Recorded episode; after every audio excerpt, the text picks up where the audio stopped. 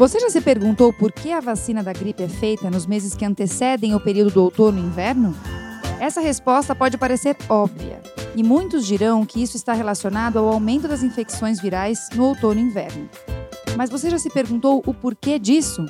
Nesse episódio do Pediatra Cast, nós vamos explicar como as infecções virais se disseminam nos períodos mais frios e secos do ano e o que podemos fazer para evitá-las. Não percam! Olá, papais e mamães! Estamos iniciando mais um episódio que vai ajudar vocês nas dúvidas com seus bebês, crianças e adolescentes. Eu sou Gustavo Pass. Eu sou Carolina Vince. Eu sou Ivani Mancini. E, e esse é o Pediatra, Cast. Cast.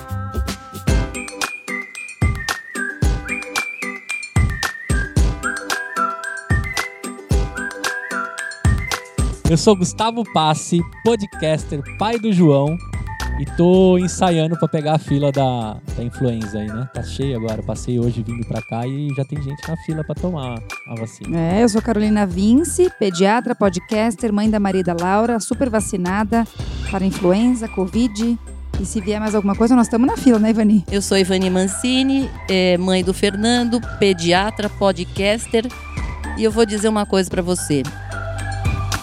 Depois que você tem filho, o outono nunca mais é o mesmo. É verdade. Tá? Quando você é só namorado, casado, não tem filho, é aquela estação do ano bem bonita, romântica, romântica. né? Aquele céu engordativa. Agora, quando você tem filho, aí o, o bicho começa a pegar. É verdade, Vanessa. Principalmente quando eles vão para a escola aí é que pega mesmo. Nossa, com certeza. Certo? E principalmente quando você vira pediatra. que daí Sim, o outono passa a você ser... Você sempre fica com medo que aquela secretária vai pedir as Exato. contas. Ou que você vai precisar de uma outra secretária para dar conta do... Ou né? que você acha que aquela agenda podia triplicar, né? Eu, você não, não acha que o dia não podia ter mais só 24 horas, Exato, né, gente? É outono... isso aí. O outono é O outono é bomba o consultório aqui? É... Bomba. Nossa. Mesmo agora em tempos de Covid, com isolamento social que se mantém ainda, máscara na escola, a gente tem visto né? Se mantém. Muito... Não, mas assim, é. É, pelo menos as pessoas circulam, em teoria, mais de máscara do que faziam no passado, é, mas né? pelo que nós estamos vendo de número de infecções, pelo jeito não tem nada de... Nada de isolamento. É, né? eu, é o que eu acho, né? É, e e muita infecção viral, que óbvio que as pessoas pegaram por contato, né? Porque a gente sabe, óbvio. a gente vai falar sobre isso, mas enfim... Aonde está o isolamento adequado se as pessoas estão tão infectadas, né, nesse outono? Você que estudou esse assunto aí, né, Carol? É Vamos isso lá. aí. O que, que você Bom, tem para falar para gente? um pouquinho Vamos de um lá. ponto importante. Prestem atenção. Em uma tarde de dezembro de 2019, 13 dias antes do solstício de inverno. Que é solstício de inverno, Carol? Solstício é, é a fase que o, que o Sol está mais inclinado em relação à Terra. Tem normalmente no inverno, em, acho que é junho e dezembro. Ah. São dois períodos que tem o solstício. Então, em teoria, é um dia longo. É o de verão e o de inverno, Exato. né? Exato. Sei. Seis homens e mulheres deram entrada no Surrey Clinic Research Facility, parte da Universidade de Surrey, no Reino Unido, Uh, e depois de eles terem os narizes limpos, verificados, eles foram, foi checado, na verdade, nesse exame se tinha qualquer vírus respiratório diferente. Eles entraram em seus próprios quartos com temperaturas reguladas e por 24 horas, cada pessoa permaneceu em uma posição semi-reclinada sob luz fraca, ou seja, nenhuma variação ambiental, certo? Nossa, gente. Ambiente bem 24 horas deitado. 24 horas. Pior que o quarto branco do Nossa. dos reality show aí. Exato. As enfermeiras colocaram uma cânula na veia dessas pessoas, permitindo uma amostragem fácil de sangue que fluía por um tubo para portais na parede. Quase um filme de terror, é, né, eu gente? Ia falar, você tá lendo um trecho de um que livro. isso, gente? Os seis participantes podiam apertar a campainha para ir ao banheiro, fazer xixi e cocô, e essas fezes e urina também eram coletadas, mas fora isso, eles estavam sozinhos Não no comiam? quase escuro. Comiam, mas refeições equilibradas e balanceadas. E a gente vai falar um pouco por que disso um pouco à frente. Ou seja, essa pesquisadora ela tentou colocar pessoas numa, numa variação ambiental mínima. Então, deixa eu entender. Eles entraram lá no quarto, ninguém tinha vírus nenhum, nenhum respiratório. Isso foi confirmado. Tá. Né? Na verdade, eles testaram 16 vírus, mais especificamente, Tá. né? Os mais comuns. Ficaram lá PCR lá. Ficaram todos deitadinhos, bonitinhos. Numa posição específica. Sem se mexer. Exato, ou seja, não com os- tinha. as cânulas ali na, na- né? Pegaram a veia deles, Uhum. né? E xixi cocô, tudo recolhido normal, e exato. tudo avaliado. Tudo avaliado, tá? E tudo naquela, naquela penumbra, Na penumbra, pensando na vida. pensando na vida quietinhos lá, certo? Sem 24 TV, sem nada. Sem 24 nenhum esti- horas. 24, sem nenhum estímulo externo. E a gente vai Caramba. entender o porquê disso à frente. Tá. Certo? Prestem atenção nessa história Nossa, de terror. Que, que suspense, Carolina. Agora, o que é importante, tá? É, reforçar. É, esses eram voluntários de um estudo conduzido por uma ecologista de doenças infecciosas chamada Micaela Martinez Voluntários pagos. Pagos. Tá. Ela trabalha na Universidade de Colômbia, tá? E ela tá, ela, na verdade, o objetivo desse estudo era investigar um fenômeno reconhecido há mais de 2.500 anos, que são, é uma hipótese, na verdade, que foi inventada por Hipócrates e por Tucídides. Ou seja, muitas doenças infecciosas são mais comuns durante estações específicas. Isso é uma questão antiga, mas não é muito estudada. Então, a Micaela Martinez iniciou esse trabalho na tentativa de elucidar o porquê. E a gente vai voltar a falar um pouquinho desse trabalho à frente, mas eu acho que é importante a gente passar por alguns pontos antes de falar desse trabalho. Então, Ivani, fala um pouco o que a gente vê aí de sazonalidade em algumas infecções. Olha, Carol, é, a gente percebe isso, né? Aqui mesmo no, no Brasil a gente vê, porque, por exemplo, você pega mais catapora durante a parte, a fase de primavera. Isso. Né? A gente tem mais vírus sincicial respiratório na fase de outono, geralmente em maio, abril, Uhum. maio, nós já estamos na fase, né? E a gente sabe que no, ao redor do mundo isso também acontece. Por exemplo, o rotavírus, por exemplo, ele atinge um pico em dezembro ou janeiro nos Estados Unidos, tá? Uhum. Porque lá é inverno, tá? O rotavírus, ele é, uma, é um vírus que dá mais no inverno. Então, aqui no Brasil, por exemplo, a gente tem um pouco mais em julho. O, o o engraçado é uma coisa, que a gente tem tido uma mudança. Por exemplo, a gente tem visto é, alguns é, vírus sinciciais respiratórios, por exemplo, que a gente tem mais, realmente, uma frequência maior nessa época do ano, aqui em maio, geralmente abril, maio, mas o que, que a gente tem observado ao longo dos últimos anos? Que esses vírus também aparecem no segundo semestre. Uhum. Eu não sei se o aquecimento global tem um pouco de culpa no cartório aí. Provavelmente, Uhum. tá? Até em relação a isso, ele tem tido aí uma influência. Mas, por exemplo, olha. é, em- ao redor do mundo, por exemplo, herpes genital, ele surge em todo o país na primavera e no verão. Por exemplo, novembro. Novembro a gente tem muita meningite viral, É verdade. né? São os Uhum. enterovírus que têm mais frequência, né? Uhum. Por exemplo, a gente tem coqueluche, por exemplo, em junho a outubro, né? Isso daqui, gonorreia, por exemplo, dispara no verão e no outono. São, esses são dados americanos, né? Sim, sim. Ou seja, não, não vale para nós, porque a gente está no contrário, né? Em termos de verão e primavera e inverno, né? Por exemplo, a sífilis, ela vai bem maior no inverno na China. Engraçado, né, Carol? É engraçado mesmo. Por que será? No inverno as pessoas ficam mais juntas, será? Você- Vai se saber, né? Por que que a bactéria teria essa Preferência. predileção, né? É. É, e lá a febre tifoide aumenta em julho, por exemplo. Mas olha tá? que interessante, Ivani, também.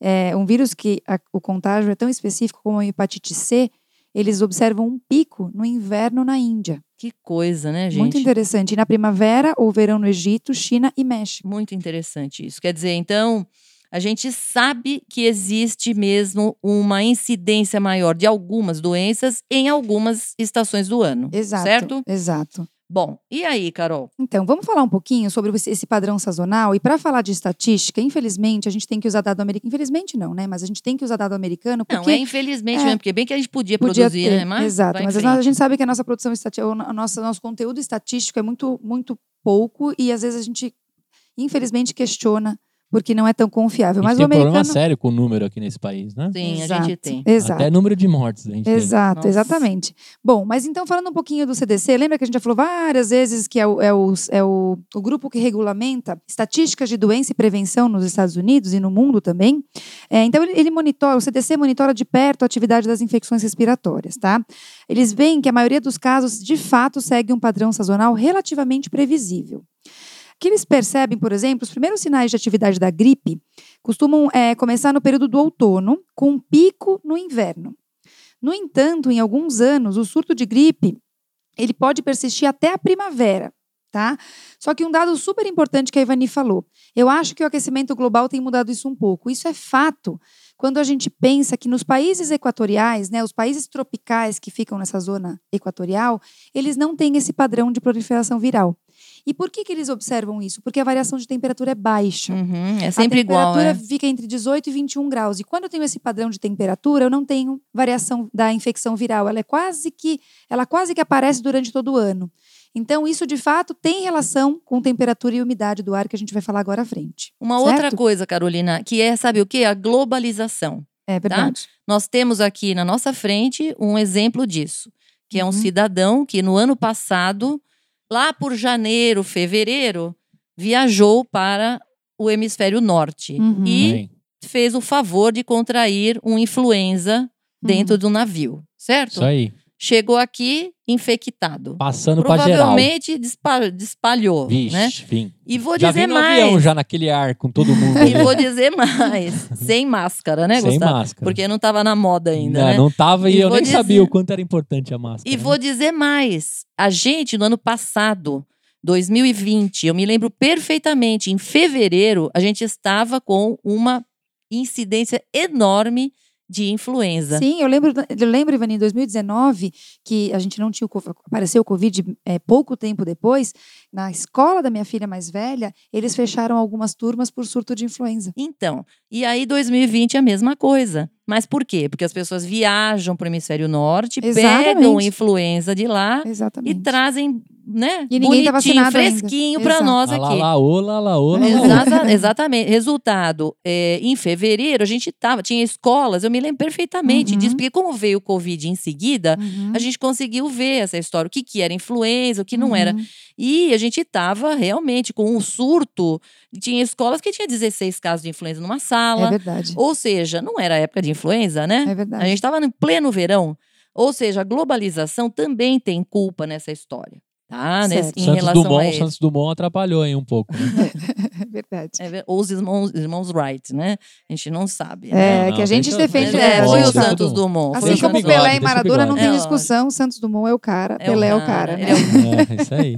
Bom, mas e aí, Carolina? Bom, então vamos falar na teoria. O ar frio, de fato, afeta a nossa primeira linha de frente de defesa. Então, por que, que o ar frio poderia contribuir para o aumento da infecção? Vamos pensar junto. Porque tá? minha mãe sempre falou pra fechar as janelas, não ia ficar doente. Exatamente. Então a gente sabe que o vírus do resfriado comum e da gripe, eh, os vírus em geral, eles tentam entrar no nosso corpo pelo nariz, tá? Mas a gente tem um revestimento nasal eh, que é bastante sofisticado e que tem mecanismos de defesa para tentar impedir que o vírus entre. Então, o, o principal é que os nossos narizes eles secretam muco constantemente, caca. de nariz. Quem nunca suou o nariz, sempre que você suar o nariz vai ter algum conteúdo, certo? Seu nariz não está seco, exceto numa situação extrema. Uhum. Por que, que a gente tem muco no nariz? É proteção. Sim. Tá? Então, ele- o vírus, inicialmente, ele fica preso nessa secreção pegajosa. Que, lembra que a gente falou no, no episódio, quando a gente falou de rinite alérgica? Em alguns episódios a gente falou sobre os cílios, que são pequenos eh, pelinhos que revestem a nossa cavidade eh, Vamos respiratória. pensar como se fosse uma escovinha, um tapetinho, vai. Exatamente. Com- Imaginar um tapetinho com uma escovinha ali, com um cílios bem pequenininhos, dentro do exatamente. nariz. E É. esses cílios, eles têm uma movimentação e eles vão empurrando esse muco de volta para que a gente engula esse, esse muco ele é engolido, ele vai para a boca, ele vai para o estômago e ele é eliminado. Então o vírus é eliminado do corpo. Esses cílios eles Ah, batem. Até aí ele já morreu, porque já teve um ressecamento gástrico ou e tudo, tudo, já era, exatamente. né? Então a ideia é essa é essa proteção. Porém, o ar frio ele resfria a passagem nasal e retarda a eliminação do muco. A gente sabe que altera toda a composição. Então, os cílios eles ficam com um batimento alterado, a produção do muco também é menor e automaticamente você perde essa função de barreira inicial. Então, o frio tem sim impacto nessa barreira inicial contra o vírus. Mas aí a mãe do Gustavo tá errada se ela mandar ele fechar a janela? Sim, porque na verdade não tem relação com o vento de fora, Ivani. Ah, tem relação bom. com o frio e umidade do ar, que é, é Aí, ambiental. mãe, presta atenção, É, né? é diferente de você enfiar o seu nariz naquele baita friozão. Uhum. Não é um vento, né, gente? O vento é importante, porque o vento também, a gente sabe hoje com a Covid, que vento é fundamental. Isso aí. Ventilação é tudo na vida, certo? Certo. Com certeza. Então, o fato de você ter ventilação não quer dizer que vai dar um problema no seu nariz, certo? Sim, e a gente vai falar da, da importância da ventilação um pouco à frente. Agora, antes disso, Ivani, você como é, alergista com um pé na imunologia, eu queria que você explicasse se o sistema imunológico pode mudar com a estação. Olha, Carolina, é... existe uma teoria de que o sistema imunológico ele se torna mais resistente ou mais suscetível a diferentes infecções com base na quantidade de luz que os nossos corpos experimentam. Então, para você ver, existe uma relação aqui com a melatonina, tá? A melatonina, o que, que, ele, que, que ela é? Ela é liberada, gente, é, quando você começa a ter uma baixa de, de luz. luz. tá? Uhum. Vai baixando a luz, né? Vai acabando o dia e a gente libera a melatonina. Então, é isso que vai fazer a pessoa dormir. Então, ela está envolvida justamente no ciclo, no ritmo circadiano do, do corpo, tá uhum. certo? É, Por isso que a Micaela colocou as pessoas numa sala Isso, escura. Isso, exatamente. Tá. Lembre da nossa pesquisadora lá atrás? Uhum. A Micaela Martinez, ela quis tirar a variação de luz em 24 horas justamente Mas pensando liberar nisso. a melanina. Para melatonina, não é melanina. Melatonina, isso. Na isso. verdade, ela, ele, ela quis manter um padrão homogêneo de, de produção de melatonina, né? Um padrão constante que não variasse tanto com relação à, à luz do ambiente. Tá bom, tá? beleza. Então, e aí o que, que se viu? É, por exemplo, quando as noites elas são longas, né? uhum. né? Tem mais melatonina que é liberada, ok? Uhum. Aí fizeram um estudo com os hamsters siberianos. Hum. Tá? Puxa trenó e tudo? Ou não? É, quase. Não, mas ao contrário dos ratos, eles são diurnos os hamsters siberianos. Entendi. Tá? Toma vodka também e tal. É, então, eles estão mais, eles estão mais ligados, eles funcionam mais, buscam comida tudo mais durante o dia. E eles mostraram o seguinte, que a administração de melatonina ou a alteração dos padrões de luz podem alterar as respostas imunológicas em até 40%. Meu Deus. É ou seja, quando entra a melatonina na jogada, você acaba tendo uma alteração no sistema imunológico, tá certo? E Ou seja, tem, desculpa, mas tem um ritmo, o sistema imunológico ele tem uma influência do ritmo circadiano também, tá certo? Exatamente, Vani. Isso é visto num, num exemplo, na verdade, um ensaio com vacina em 276 adultos eles foram avaliados por pesquisadores da Universidade de Birmingham em 2016. E esse estudo ele designou aleatoriamente metade para receber vacina contra a gripe pela manhã e a outra metade para receber à tarde. Os participantes do grupo da manhã tiveram resposta de anticorpos significativamente maiores a duas das três cepas da gripe da vacina. Entendi. Agora, Carol, isso pode estar também relacionado ao cortisol, né? Porque a gente Sim. tem mais cortisol de manhã. Sem dúvida. Então você vê assim, ah. é, na verdade o que a gente imagina é que exista de fato um ciclo circadiano imunológico, como a gente, né, pode inferir baseado em tudo que a gente vê, mas eles tentaram pesquisar e comprovaram, né, Ivani, então, que tem ó, uma ação, né? Quem nunca viu, por exemplo, que a criança, criança vai para vai para a escola, aí quando volta, febre, que horas que dá febre? Sete da noite. Exatamente. Exatamente. Um pouquinho antes, às vezes. É. A partir das 5 ah, horas da tarde. Mas 7 horas já é a hora que eu mando o WhatsApp para você. 5 da tarde para frente começa a, a dar as febres. Né? Por que, que isso acontece? Por causa disso, porque você tem realmente uma baixa do cortisol, você tem realmente uma alteração no sistema imunológico, entendeu? E, esse é o horário em que você começa a ter mais é, multiplicação viral. O que eu ia perguntar é o seguinte: vocês falaram aí o círculo. O ritmo circadiano. O que, que, é isso, para quem não ouviu um episódio que a gente explicou? O ritmo circadiano, Gustavo, é o que faz a gente ficar acordado de dia e dormir à noite. Entendi. Entendeu? Quer dizer, o organismo ele funciona assim. E você tem, por exemplo, liberação de hormônios, de substâncias diferentes durante o dia e durante a noite, entendeu? Tá. Então, o jet lag, então, é que deu uma bagunçada bagunça nisso aí. tudo. Ah, jet beleza. lag bagunça tudo. Até o horário de verão bagunça. Entendi. Tá? Beleza. Então, assim, é, isso faz diferença e a gente sabe isso, nós vimos isso no num episódio dos, dos do nossos sono. episódios do sono. Exatamente.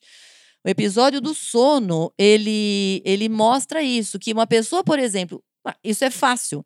Fique sem dormir por uns dois Sim. ou três dias. Você vai ver Sim. como você fica doente. As crianças aprendem a dormir também, a gente falou sobre isso. Ou seja, é muito importante que a pessoa durma. Por quê?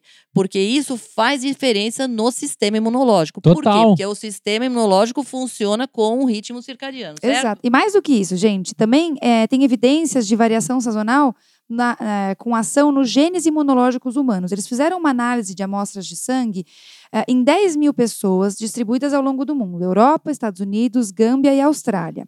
Tá? Foram os pesquisadores da Universidade de Cambridge e eles descobriram cerca de 4 mil genes relacionados à ação imunológica e que tinham perfis de expressão sazonal. É engraçado, porque liga e desliga, né, Carolina? Exatamente. Você viu que na corte alemã, a expressão nas células brancas do sangue de quase um em cada quatro genes em todo o genoma diferia de acordo com a estação do ano. E os genes do hemisfério norte tendiam a ser ativados quando eram desativados ao sul e vice-versa. É muito incrível, gente. É, porque dependendo de como que tá a estação, liga um, desliga outro. Olha, é muito estranho pensar isso, viu? Mas, enfim, Carol, é, a gente entendeu, então, que existe uma, uma relação bastante importante aí com ah, o sistema imunológico e justamente as- a estação do ano, né? Vocês lembram do grupo de pessoas que a gente descreveu lá no início do podcast? ah, é verdade, da pesquisadora Carolina. E Martinez? aí? Nós deixamos eles lá deitadinhos, lá Pois 24 é. horas. Ah, Micaela, né? Exatamente, Isso. Micaela Martinez. Ela diz que encontrou dicas intrigantes, tá? A primeira, as primeiras análises do estudo dela não revelaram nada sobre a sazonalidade. Gente, olha que frustrante. Nada? Nada. Mas mostraram que subconjuntos específicos de leucócitos, que desempenham um papel central na memória e na resposta imunológica, eles são elevados em determinados momentos do dia. Na verdade, ela ampliou esse estudo. Bom, mas então pera um pouquinho. Os caras ficaram deitados lá 24 horas e não serviu pra nada? Nada. Na verdade, não serviu para nada, não. Ela, ela conseguiu, a partir da análise de eh, sangue periférico, eh, observar algumas tendências de resposta de leucócitos, que fez ela ampliar esse estudo. Ela tem um estudo ongoing aí, que ela tem recrutado ainda eh, participantes, que eu não achei nada ainda publicado, tentando dizer eh, o que de fato influencia e como influencia. Tá? Então, de fato, ela disse que achou dados intrigantes que levaram a um novo estudo e a gente espera aí esse próximo estudo. No próximo podcast sobre o assunto, a gente traz ah, os dados da Martinez para falar para Ainda vocês. bem que os caras foram pagos, né? Ainda bem que foram pagos e foi, foi só 24 horas, né? Não 24 meses. Eu ia pelo iFood só, se tivesse chamado também. Mas e aí, Vani, ai. que- o que mais ter relação com ah, a sazonalidade da gripe e de outras Ah, infecções? vitamina D. Vamos lá, vitamina D. Que o vem que do que gente- sol. Exatamente. Ou seja, os níveis de radiação ultravioleta eles são muito mais baixos no inverno, óbvio. E isso tem um efeito direto na quantidade que a vitamina D é produzida no corpo. Lógico, você toma menos sol, produz menos, tá? Existem umas evidências que sugerem que a vitamina D está envolvida na produção de uma molécula que impede a replicação dos, dos vírus, por exemplo. Por exemplo, no, no caso do vírus da gripe. Tá? Então, a vitamina D ela teria uma relação aí com essa, eh, essa replicação viral, certo? Então, aí, Carol, tem gente que acredita, então, que tomar suplemento de vitamina D durante os meses de inverno pode ajudar a evitar a gripe. E aí? Olha, Ivani, é, o que a gente imagina, na verdade, não é você ter um excesso de vitamina D, mas essa suplementação traria níveis adequados de vitamina D. Tanto que tem um ensaio clínico de 2010 que foi publicado no The American Journal of Clinical Nutrition. Esse estudo mostrou que crianças em idade escolar que tomaram vitamina D diariamente, elas tinham um risco menor de contrair influenza A. Enfim, vejam que eles não falam de níveis é, elevados de vitamina A no corpo. Crianças suplementaram e provavelmente Vitamina mantiveram. D, Carol. Perdão, vitamina D. Eles mantiveram níveis adequados, é o que a gente imagina. Tá? E tem uma outra revisão sistemática publicada no British Medical Journal que concluiu que a vitamina D fornece proteção contra infecções respiratórias agudas Mas, Carol, também. é o seguinte, vamos, vamos, na real, nunca Uhum. teve ensaio clínico em grande escala Uhum. até o momento, tá certo? Tem discrepâncias entre os estudos individuais, então não dá para concluir isso. Exatamente. Agora, pessoal, tem que ter vitamina D mesmo, não dá, entendeu? Independente se você tem ou não tem uma influência no sistema imunológico, tem que absorver cálcio, então tem que ter vitamina Sem D, ok? dúvida, com certeza. Então, por tabela, você pode estar ajudando seu sistema imunológico, certo? Certíssima. E agora um, um quarto ponto importante, Ivani, ambiente fechado. Vamos falar um pouquinho para a mãe do Gustavo, então. Presta o ambiente atenção, fechado tem impacto na circulação, no aumento da circulação dos vírus no outono e inverno, né? Então muita gente fala, ah, é, tem mais gripe e resfriado porque as pessoas estão mais fechadas. É só pensar, no verão a gente está mais no ambiente externo, portas e janelas abertas. No inverno o que a gente faz? Fecha Todo mundo tudo, quietinho, Ó, juntinho. vamos lá, dona Rose, mãe do Gustavo, mandou fechar a janela, certo? certo? E aí, Gustavo, você Eu- assina embaixo ou você vai falar, mandar um recado para dona Rose? Então, sabe o que eu lembrei? Eu lembrei do ônibus também, quando a gente tá tudo fechado. Que aí eu Uhum. fico com medo de pegar alguma coisa lá dentro. Eu fico pensando também, se minha mãe mandar eu fechar a janela, eu vou pegar aqui dos meus irmãos, de todo mundo. Não? Uhum. Hum, perfeito. Então, é isso. Gustavo, deu pra gente aprender bem, hein, esse é ano. verdade. Não é verdade? Ó, eu não me esqueço de uma foto de umas crianças na, nos Estados Unidos, em pleno dezembro, que lá neva, um baita de um Sim. friozão, né, gente? As criancinhas tudo encapotadas dentro da sala de aula com as janelas abertas. Entendeu?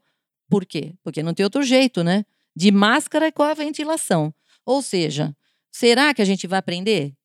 Será que a gente vai aprender depois desse ano todo, mais de um ano até, entender que ventilar é importante? Ambiente fechado favorece, sim Favorece. A transmissão viral. Isso, e tem dois pontos que eles citam, né, que a gente não usa tanto aqui no Brasil. Um deles é a gotícula, que fica claro, né, você está mais fechado, você está mais próximo, você dissemina mais a gotícula e os vírus, a maior parte deles, O famoso perdigoto, né? sabe, você Uhum. fala, tosse, espirra, passa para o outro. E tem um outro ponto que eles falam, lembra que a gente falou lá no início da, do tempo seco, Uhum. que se resseca o nariz? Nos Estados Unidos, Europa, né, nos países do hemisfério norte, a gente usa muito aquecimento. Isso Hum. resseca ainda mais o ar. Exatamente. Então, isso ainda piora a, a- a nossa defesa. e Resseca por quê? E aí o que acontece? A caca não seca. Se, é, não se forma. durona. A caca seca. Chega Se a a caca seca, quem que segura os vírus? Ninguém, né? Hum. Mas a gente vê espaços lotados ao longo de todo o ano, isso é fato, e não necessariamente circula. Então não deve ser só o ambiente fechado, certo? Sim. Não, eu acho que tem também o, a variação individual das pessoas. Sim. Pô, mas né? no busão basta o primeiro tossir com as janelas fechadas que todo mundo abre ao mesmo tempo. assim. Ah, Agora uma coisa, Ivani, a gente está falando, ó, a gente falou do hospedeiro, então a gente falou do homem, a gente falou do ambiente e o vírus, Ivani. Será que tem alguma genética do vírus que tenha relação para esse aumento da circulação deles no outono e Não, inverno? não tenha ele, dúvida, Ele né? curte o inverno e um fundi também, Ivani, ou não? Ele curte o inverno, tá? Porque assim, é, ele curte, mas você vê que tem vírus que curte a primavera É, também, né? tem- é tem só um- pegar. Tem os mais as marombeira do verão. As né? catapora, exatamente. Pega a Isso. catapora, a catapora é da primavera, né? Uhum. Então, é, mas é claro, né, Carol? Porque a hora Uhum. que o vírus está fora. Porque assim, o que, que o vírus é? Ele não é. A gente não consegue nem considerar o vírus um ser vivo. Ah, Por que, que você não consegue? Acho que é aí que tá o meu erro de pensar, então. Vamos lá. Você não consegue considerar o, vírus um ser vivo, por quê? Porque o vírus ele não consegue se reproduzir. Não tem um vírus macho e um vírus fêmea. Entendi. Vírus é vírus. E o vírus precisa de uma máquina de xerox. Lembra que a gente falou isso? Hum, Ele precisa entrar dentro de uma célula, usar o núcleo daquela célula para se reproduzir, tá certo? Certo. Bom, mas para ele chegar até a célula, ele tem que passar de uma pessoa para outra. E para passar de uma pessoa para outra, ou ele passa direto, se a pessoa beijar a outra na boca, fácil, né? Uhum. Agora, se a pessoa estiver só dentro de um ambiente, ele vai ter que ficar circulando ali até chegar no outro cara, tá certo? E para isso, ele precisa ter uma certa resistência para ficar no ambiente. Você vê, tem vírus que ficam em superfície. A gente viu isso durante Uhum. essa fase do coronavírus. Tem vírus que, que aguenta ta- bastante tempo, inclusive, em superfícies, Uhum. certo? Mas como que ele vai aguentar na superfície se ele eh, não tiver um aparato para isso, certo, Carol? Com Agora, certeza. momento eureka. Ah, O va- a variante indiana. O que, que aconteceu com esse vírus? Para A ele gente ficar não uma sabe qual- variante. a gente não sabe, a gente sabe que ele Uhum. se transforma, porque ali a questão é outra. Ah, a tá. questão é justamente aquela proteína spike. A proteína spike é a proteína que tem a chave de abrir a célula do, do hospedeiro e entrar dentro dela, tá? Uhum. Então é assim, cada vez essa proteína ela tá com uma é cada vez uma, uma chave mais, melhor, abre mais fácil, entendeu? Entendi, entendi. Vamos considerar isso, tá? Que as variantes vão acabando sempre nesse jeito. Não de que o vírus conseguiria sobreviver mais tempo fora do corpo. Não é isso, não. Entendi. Não é isso que acontece nas variantes. O que acontece nas variantes é a possibilidade de infectar mais. Mas foi o hospedeiro que permitiu isso para ele ou não? Olha, os Não? vírus. Ah, não Gustavo, tem ainda. Gustavo, você, quanto mais você tem replicação viral, quanto mais vírus circula, vírus, vírus, co- coronavírus, coronavírus de monte, eles sofrem mutação toda hora. De repente aparece um mais esperto, que é a variante. E o que eles ok? esperam nessas, nessas pandemias e infecções é que, às vezes, a mutação que vem, ela vem e enfraquece o vírus. Porque a gente sempre fica esperando pela mutação que vai fortalecer, mas isso não necessariamente acontece. Ah, pode acontecer uma ter um- mutação que torna esse vírus ainda mais sensível ao sistema imunológico e à vacina. Então, em grandes pandemias e infecções virais, claro que a vacina nos ajuda, mas muitas vezes eles viram esse fenômeno de mutação viral enfraquecendo ao Bom, invés de só que fortalecer. até isso acontecer, já morreu gente pra caramba. Exatamente. Isso. Essa é a ideia, muitas vezes, de, né, de algumas autoridades que acham que você deixando a coisa Sim. andar vai dar tudo Não, certo isso- no isso- final, né? Isso vem de no final das. encontro- eh, Exatamente. A ideia da mutação é, mais frágil é você ajudar esse processo todo de contenção, com vacina, com medidas, mas a gente sempre espera e, e- torce, e reza para que haja uma mutação que sensibilize mais o vírus e não o torne mais. É, mas então, isso até a aí. gente pode nós- ter variantes que são benéficas, então. É, pode É, ter mutações é. que são favoráveis, né? Matus- Isso. é, É, mutações não são, são favoráveis. benéficas, mas menos piores. É. Menos Agora, piores, isso. acontece que até lá tem as piores, né? Então não dá pra ficar contando com isso. Mas, então, Carol. Falando de maneira geral, então, Ivani, tem um, tem um estudioso, Neil Nattinson, que ele é um virologista emérito da Escola de Medicina de Pierman, eh, da Universidade da Pensilvânia, e ele suspeita que, pelo menos para os vírus, a viabilidade fora do corpo é o mais importante para a gente pensar na capacidade de virulência, né, de, de disseminação do vírus. Então, a gente sabe que o material do- genético do vírus, como a Ivani falou, ele é empacotado não só por um capsídeo em algumas situações. Ele tem um capsídeo que empacota esse material genético e às vezes ele tem um envelope por O que, fora. que é capsídeo, Carol? É uma- é Explica uma- aí. É uma, é como Um uma cápsula. invólucro, um- é um exatamente. invólucro, como né? se fosse uma membrana que protegesse esse material genético. E alguns vírus, além dessa membrana, eles têm um envelope por fora. Ou seja, Ou tem uma seja, dupla são camada. dois. Isso. Porém, ele vê e, e imagina que os vírus com envelope eles são mais frágeis e mais vulneráveis a condições adversas. Incluindo, por exemplo, exatamente.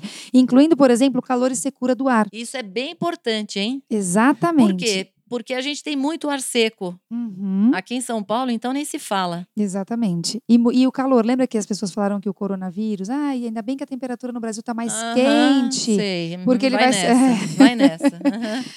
Existe algum estudo que avaliou essa teoria? Sim, tem um estudo e é recente, inclusive, que é um estudo de 2018 que apoia essa ideia, né? Foi feito lá na Universidade de Edimburgo. O virologista Sandip Ramalingam, tá? Ele e os colegas dele, eles analisaram justamente nove vírus em relação à sazonalidade. E olha, eles escolheram 36 mil amostras respiratórias. Foram, foi um estudo de seis anos e meio, demoraram bastante para fazer. E eles viram que esses vírus envelopados, eles têm realmente uma sazonalidade que é muito, muito definida. Ou seja, eles sofrem bastante influência da variação da temperatura, da, da, do- da secura, né? Tudo E olha isso. que interessante, Ivani, quando a gente pensa nas infecções virais, o vírus sincicial respiratório que causa as bronquiolites e o Esse é mal, esse é metapneumovírus humano, exatamente, ambos têm envelope e eles atingem pico durante os meses de inverno. Porém, o rinovírus, que é a causa mais conhecida do resfriado comum, 100 ele, tipos a gente tem. Ele não tem envelope e, ironicamente, ele não tem Ah. afinidade especial com o frio.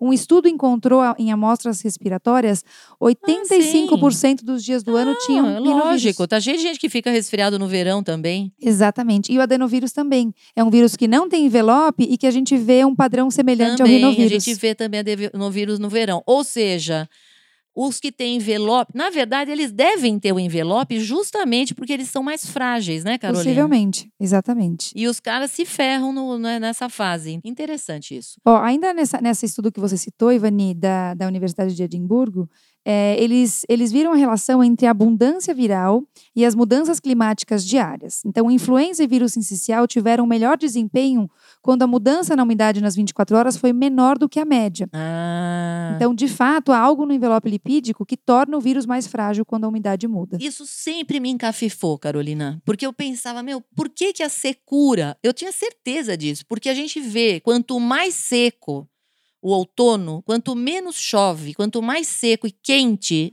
mais a gente tem infecção viral. Quando a gente tem um outono que não é tão seco, a coisa é menos pior. Não é que é linda, né? Mas é menos pior. Eu ouço todos os dias a clima-tempo. E aí eu já vou ficando, né, pensando, o que será que vai acontecer no, no né? O que, que vai acontecer no consultório? Porque eu tenho certeza, quando começa, olha, essa Umidade semana relativa. não vai chover a semana inteira, a hora vai menos do que 30% de umidade. Sinceramente, gente, já me dá vontade de voltar para a cama e falar, eu não vou. Entendeu? Você vê no eu sei- gráfico a menina mostrando assim o, O mapa e bicho. fala: esse monte de criança vai começar a ir para a região de Pinheiros, perto do seu. Exatamente, Gustavo. Temos um avanço de E uma olha, tempestade Carol, de nós não estamos falando de uma outra coisa também, que é na cidade, por exemplo, de São Paulo, a gente tem que imaginar o seguinte, gente, ó, o, o quanto é a umidade do deserto do Saara? Você sabe, Gustavo? Zero. Não, não é zero. Não existe Dois. isso. Sabe por que não existe? Porque de noite é frio. Ah, é verdade. Tá. Bem frio. Não, não é dois, Gustavo, é menos do que 20%. Tá. É por volta de 10% a umidade lá no deserto do Saara, tá? Tá. Pois é, Gustavo. Às vezes a gente vê aqui eles falarem, a, a Climatempo fala assim: olha, cuidado, que hoje na tarde nós vamos ter menos do que 30% e às vezes chegam a menos de 20%. Então, Gustavo, eu penso assim: nós estamos com uma umidade igual ao deserto do Saara, só que com 5 milhões de carros andando, tá certo? Que no deserto do Saara, só, se tiver, só tem os camelos lá andando, os dromedários lá, Um tá? pouquinho de água guardada. que faz no máximo gás, um cocô. exato, e o pum, mais um que- cocô e um pum, exatamente. Agora, nós aqui estamos com um monte de escapamento. Então, você imagina a quantidade de poluente que se acumula. Sim. É fácil, você olha lá no horizonte, você vê aquela camada preta. Ou seja, isso está entrando dentro do nosso nariz, Uhum. certo? Certo. E isso também é um fator muito importante para a gente ter as infecções Sem respiratórias, certo? Certo. Além de piorar todas as infecções, as rinites, todas as alergias, ok? Uhum. Tá? Mas é aí, É falando. isso aí. Mas é isso, Ivani. Apesar de tudo isso, a gente sabe que ainda tem muita coisa em estudo. Vejam que a Micaela Martinez ainda tem coisa para soltar e a gente imagina que muitos outros virologistas, infectologistas, devem debruçar sobre esse esse tema que é muito intrigante. Então, deve sair coisa nova aí nos próximos anos. Mas do que a gente concluiu a partir de tudo que a gente leu é isso, gente. Tem, tem, existem aspectos do hospedeiro, do homem, aspectos do ambiente e do próprio vírus. Então, isso é, um- é uma combinação para que outono e inverno em países com variação de temperatura e umidade sejam é, momentos mais propícios para circulação de vírus. Então eu vou perguntar para o Gustavo duas coisas que você poderia fazer durante uma fase em que você tem circulação viral maior. O que, que uma pessoa poderia fazer para evitar, por exemplo, de pegar vírus? Ficar em casa quietinho assistindo Netflix. Sim, Não, evitar Com a janela aberta. Isso é uma das coisas. Isso. Uhum. Então, uma das coisas que você falou, Uhum. que é com a janela Circulação. aberta, circulação de ventilação. Ventilação. Certo? Uhum. Isso. No caso de você ter, por exemplo, mais pessoas visitando essa pessoa, ou, ou no caso, por exemplo, de ter uma pessoa que acha que está resfriada Uhum. e ela precisa ir na sua casa. Uhum. Zoom. Vamos fazer uma não, não, ela precisa ir na sua casa, Tá. Gustavo. É, O que, que eu faria? Álcool em gel, tiro o sapatinho. Álcool em gel e tira o sapatinho resolveria, você acha? Não, não sei, deixa eu ver. Você acha que ela passa. Ah, Máscara. muito bem. Bota a máscara Ou aí. seja, Gustavo, o que você está fazendo são duas coisas. Você está impedindo que o vírus chegue até você. Aí você põe uma máscara também, né. Gustavo? Uhum, lógico. Certo? Respeito à à pessoa Então, também. olha, nós, estamos falando isso, que a gente aprendeu isso com a marra. Covid, porque a Covid é uma doença que pode ser grave para algumas pessoas, certo? Mas isso não quer dizer que se a pessoa tiver só uma gripe, por exemplo, dá o direito dela de ir na sua casa passá-la para você. Você concorda? Concordo. Isso também quer dizer que as crianças que vão à escola poderiam não ir se estivessem resfriadas. Aí elas ficam mesmo pelo Zoom, tá certo, Gustavo? Uhum.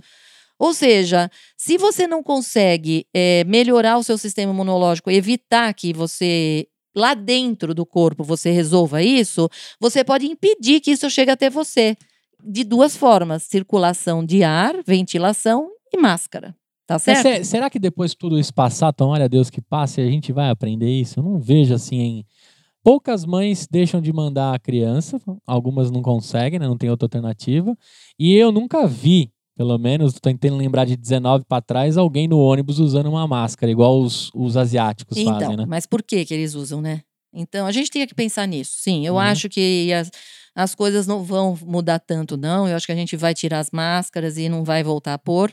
Eu talvez mude aqui no meu consultório. Quando for examinar uma criança, coloque máscara, coisa que eu nunca fiz e acho que eu vou con- continuar fazendo, pelo Uhum. menos na hora de examinar. Entendi. tá? Eu acho que isso é importante para mim e para a própria criança também. Sim. Sabe né? por quê? Eu lembro que, assim, se eu visse alguém com máscara, eu lembro sempre do Michael Jackson. Lembra que ele tava. Ah, eu doente, lembro. Bastante doente, ele usava bastante máscara. É, mas que ele era um cara tão esquisito, né? Não, que a é- gente. ele é esquisitão, mas assim, sempre que eu vejo alguém de máscara, eu falo, hum, essa pessoa pode estar passando por algum tratamento, alguma coisa, e ela está sensível ao Exatamente. é. exterior. A gente tem que mudar essa, essa visão, né? Tem É que isso ser aí. em qualquer situação. Bom, a gente só vai passar rapidamente para vocês lembrarem quais são as infecções mais relevantes. A gente vai falar de três delas, tá? Que são infecções virais especificamente e que aparecem muito na faixa etária pediátrica e mesmo nos adultos, tá? Então, o primeiro deles é o resfriado comum, tá? Que é chamada infecção respiratória superior e é uma das doenças mais comuns em crianças, sem dúvida nenhuma. A cada ano isso leva a mais visitas a profissionais de saúde e dias peritos de escola no trabalho do que qualquer outra doença no mundo. Gustavo, fala pra mim. Quantos resfriados você acha que uma criança pega por ano? De 5 a 8. Eita! Quase. Acertei? Acertei? 6 a 8. 6 a 8. Agora, Eu se a li, criança hein? for à escola, isso aumenta ou não? Ah, vai para uns 365. Boa, Gu, é isso aí. vai para uns É quase 365. isso, né, Gustavo? Não, na verdade, se tirar os finais de semana, né? Tira É, 52, tira 100 dias, 230. Não, são mais ou menos 10, tá? Isso quer dizer, e, e é, é mais que isso, na verdade, tá? Mas em média seriam 10. Prestem isso quer dizer que é um dado. por mês, tá? Exato, porque os pais Certo. ficam muito aflitos quando a criança que está em atividade escolar fica se livra de um resfriado e no mês seguinte, semanas depois, ele está Mês doente nada. de novo. Não, assim, porque como é, É. um mês, né? Muda o mês, muda. É, é, de É. novo, de novo, criança, toda vezes, hora. ou até a criança não para de escorrer o nariz. É, qual é o pedido, eterna. Me dá um remédio para melhorar a imunidade do meu filho.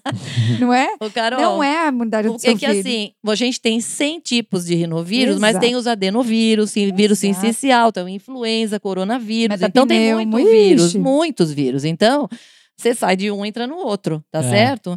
Bom, nós Tá. estamos falando do resfriado, que é o resfriado causado pelo rinovírus. Tem os outros também, né? Exatamente. E a gente sabe que isso pode, a criança pode pegar ou pelo ar, então se alguém espirrar, tossir em você, ou uma superfície contaminada, a gente ficou craque disso com a pandemia Com do coronavírus, certeza. né? É isso aí. E aí, por que, que a gente considera as crianças com maior probabilidade de pegar, Ivani? Eles são calouros em Uhum. relação aos resfriados e os vírus. Eles estão se entrando no meio. Então, eles têm um sistema imunológico que não reconheceu ainda esses vírus. Né? Eles estão reconhecendo, estão produzindo seus próprios anticorpos, não tem outro jeito, gente. Uhum. Tá certo? Você não tem. Infelizmente, nós não temos vacina para 100 vírus, 100 rinovírus. É o dia que tiver, tá ótimo. Então, só tem um jeito de ter imunidade: é tendo Entrando contato. contato, certo? E exatamente. tendo contato, você tem resfriado.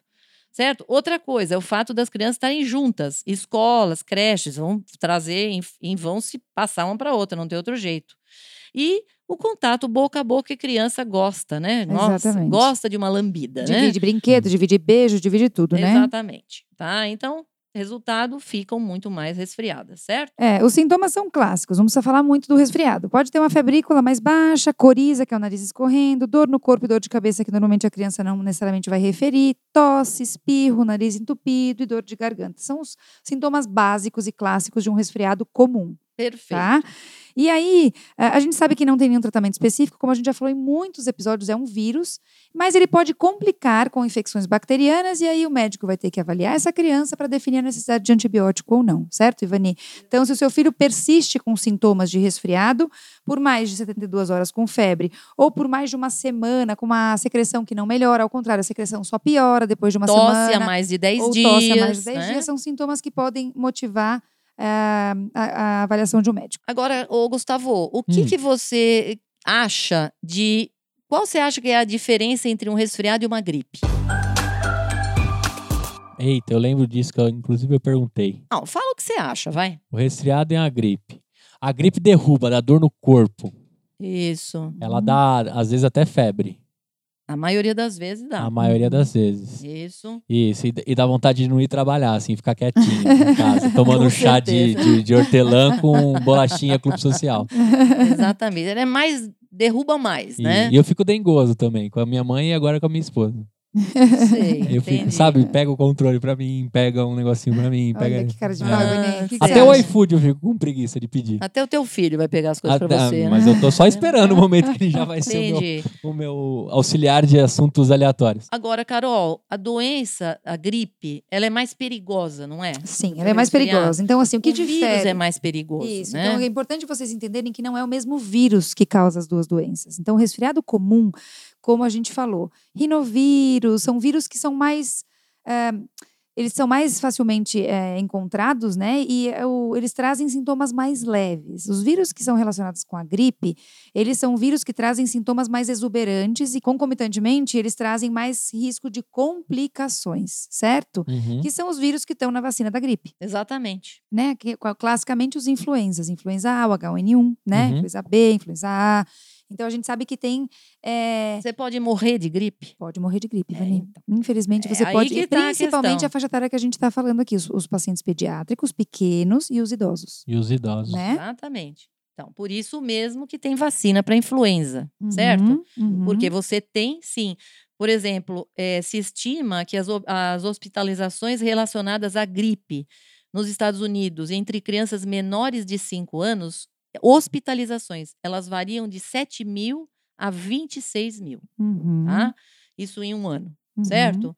É muita coisa, hein, gente? Vamos pensar.